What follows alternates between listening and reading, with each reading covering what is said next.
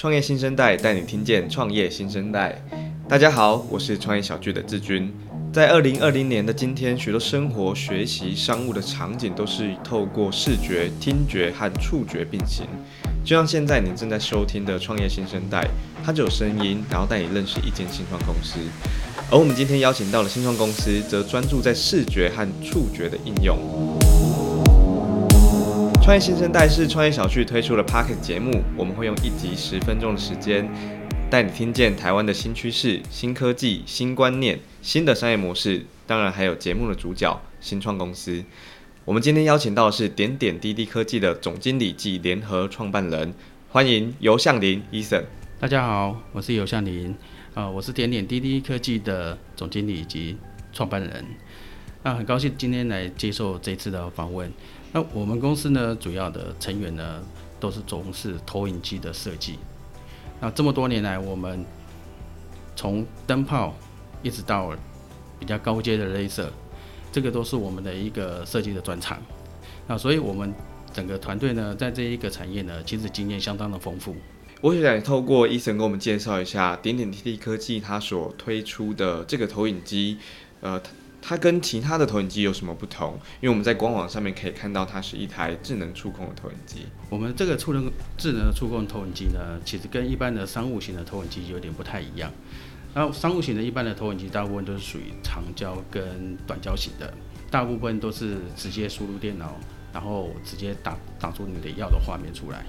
那我们的投影机呢，比较不同的地方就是说，我们的独特的设计是以超短焦的功能，在一个很短的距离之间呢，我们就可以投射一个很大的画面。那如果以我们目前现在的设计，大概是在五十公分的时候就能够投到八十寸的一个大画面。再加上说，我们把触控的功能呢给带进去，也就是说，我们可以在以一个很平价的一个基础上呢，我们可以体验一个很大的一个尺寸的触控面板的功能。那像我们知道，我们过去，呃，大部分投影机就用在教学啦，或者是商务会议，那甚至还有像在户外的娱乐、家中的生活场景。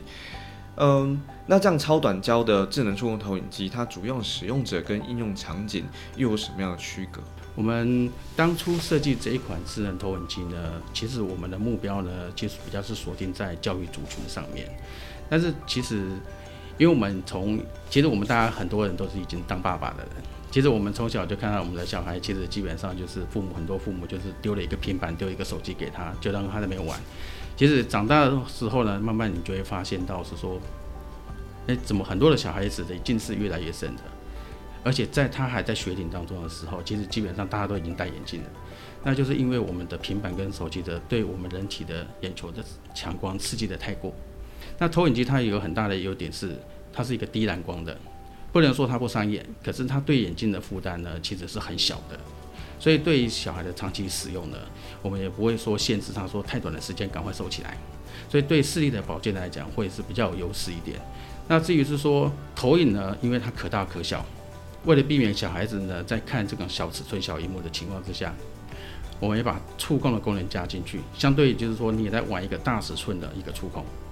那对于教学上，我们可以用家人跟学生师生的互动，可以在同一个桌面上或墙壁上互动，会比对于你一个小朋友呢，面对的一个手机平板会来得好。那至于场景的应用，其实除了教育市场以外，其实它可以有很多多面向的运用，包含说，呃，像我们现在目前正在积极推的一个行动博物馆。跟大溪再介绍一个大溪老街的一些文化，不然说我们现在马上要推出一个介绍士林这边的文化，其实就是用这种行动博物馆的概念，让使用者的随时随地带着这一台呢，就能够体验到各种地方的一些呃文化的知识。另外一个就是说，我们也可以也在一直在积极的推广呃点餐系统。现在大家知道，我们现在很多吃饭的时候，其实大部分都是放一个平板这边点完之后，好就收掉了。那这个时候呢，其实大家很多的时间就是浪费时间在开始玩手机，那也不知道在干嘛。所以我们希望是借着这个能投影在桌上的时候呢，你不仅能够在上面点餐以及结账，在等待的时间，我们可以搜寻一些，比如说我在这个卖场的一些商店街到底在卖什么的，或者一些我们喜欢逛的是什么，就可以双方的我们就可以在桌面上去体验互动，这个是我们几个比较大的场景应用。听起来，呃，一部分就是给一般的消费者，他可能在家中进行，呃，跟小朋友做互动的时候，然后他可能有一点点的取代了平板的功能，但他甚至，呃，也有触碰，所以他投出来就更大了一些。然后在商务上，或者说，呃，在 To B 上的应用，它可能可以是，呃，在餐厅里头。使用点餐这样的服务，那可不可以进一步的帮我们切割，或者是帮我们介绍？呃，那它跟用一般的投影机以及智能投影机，它们使用上，就是你们主要去切分这些客群，他们又有什么差异？其实，在客群上来讲，基本上是没有什么太大的差异，主要是说在于使用者你想要的是什么。因为有一些人，他可能拿了投影机，他纯粹只是想要观看而已，看电视或者是开会用而已。这是它的基本用途，但是呢，我们是希望是提供说，除了你的电影欣赏以外，或者是追剧之类也好，我们希望利用这台投影机呢，是取代你家中你的平板，能够多人的去互动，甚至玩一些游戏。我们简单的用一个比较好的一个场景来来叙述一下，就是说，假设说一个小朋友跟一个爸爸他在玩的时候。他希望这个这个小这个爸爸呢，希望能够帮他解释说，这个画面大概是在发生什么事情。可是，在这个小尺寸的面板情况之下，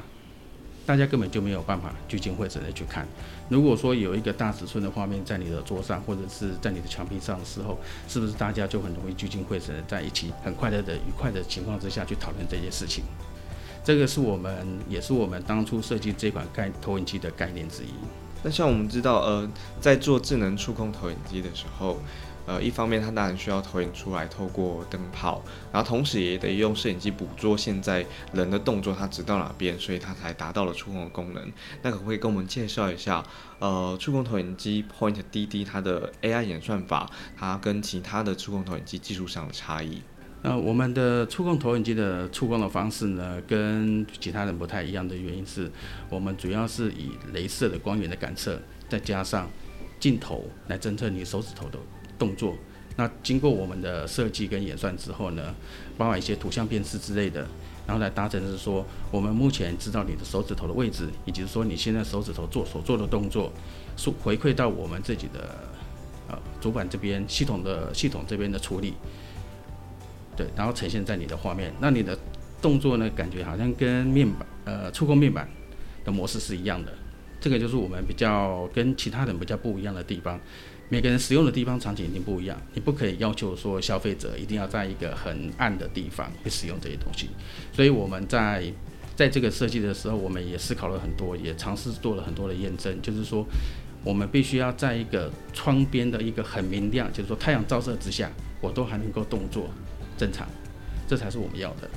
所以这个是我们跟其他的产品跟比较不太一样的地方。